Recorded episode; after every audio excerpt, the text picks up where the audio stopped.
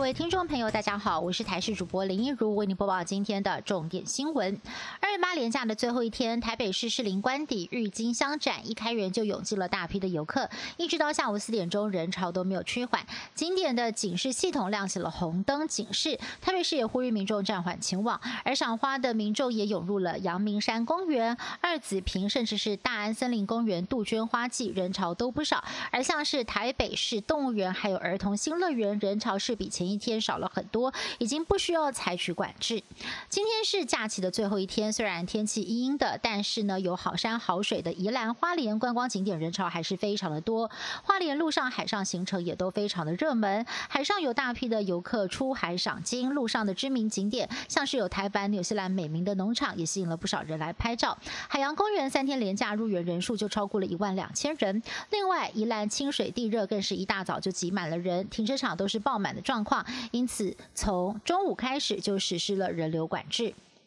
中国大陆才宣布禁止台湾凤梨进口，只是前一天高雄六龟的莲雾又传出有中国的贸易商要求暂缓出货，引发了各界关注。消息一出，马上有另外一家中国大陆的贸易商表示要吸收，另外还有香港贸易商也下定了三百台斤的莲雾，不仅补足了出口量，还增加了出货量。好消息传不完，本来契丹的贸易商在一号下午也决定要恢复进货，莲雾契丹风波落幕，农民原本。物主的心情现在是一扫而空。一应年后转职潮，新北市劳工局举办了联合征才活动，试出了六千多个职缺，其中四千多个职缺不需要工作经验，又以民生服务业还有旅宿餐饮业最缺人，起薪最低二点八万人。另外，去年受到了疫情冲击的资讯科技业，今年也急需注入心血，试出了一千四百个职缺，起薪平均有三点二万元。而被称为是护国神山的台积电，也是不少人渴望进入的企业之一。今年又宣布结构调薪，新进员工的起薪将比往年大幅提高约两成。以硕士以上的毕业生来算，月薪比去年高出将近一万，薪资很可能会超过五点七万元。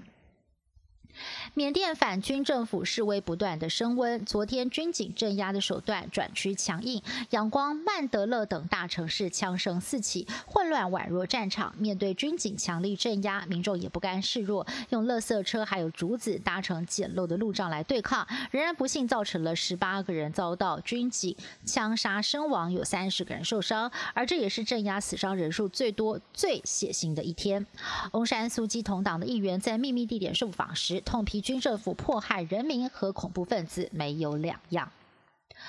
南韩在二十六号展开了新冠疫苗的接种作业，几天下来已经有超过两万人施打。为了将疫苗物尽其用，减少浪费，南韩的业者研发出一种特殊的针筒，透过减少针头还有活塞之间的空间，尽可能避免疫苗残留在针孔的底部哦。那么这么一来呢，每一瓶疫苗可以注射的人数就可以增加一到两个人了。第七十八届金球奖在台湾时间三月一号上午登场。这次受到疫情的影响，两位主持人 Tina Fey 还有艾米波勒分别在纽约、洛杉矶东西两岸连线举行。而今年电影类的大赢家是华裔女导演赵婷，以电影《游牧人生》拿下了最佳导演跟剧情类最佳影片。而去年离开人世的黑豹查德维克·博斯曼夺下了戏剧类影帝。他的遗孀戴维领奖的时候发表演说也成了典礼上感人的一刻。以上新闻是由台视新闻部制作，感谢您的收听。更多新闻内容，请您持续的锁定台视各界新闻以及台视新闻 YouTube 频道。